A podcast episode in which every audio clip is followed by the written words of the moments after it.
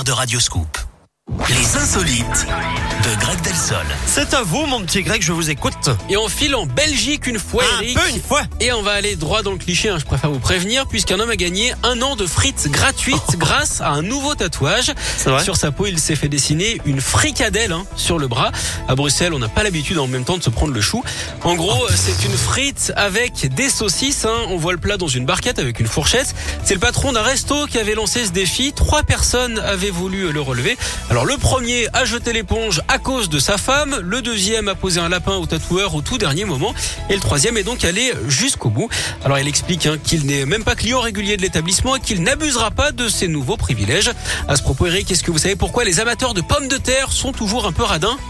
Parce qu'ils ont la patate. Non, ça veut rien dire. Ah, attendez, bougez pas. Parce qu'ils ont la... euh, ils sont un peu radins, les amateurs de pommes de terre.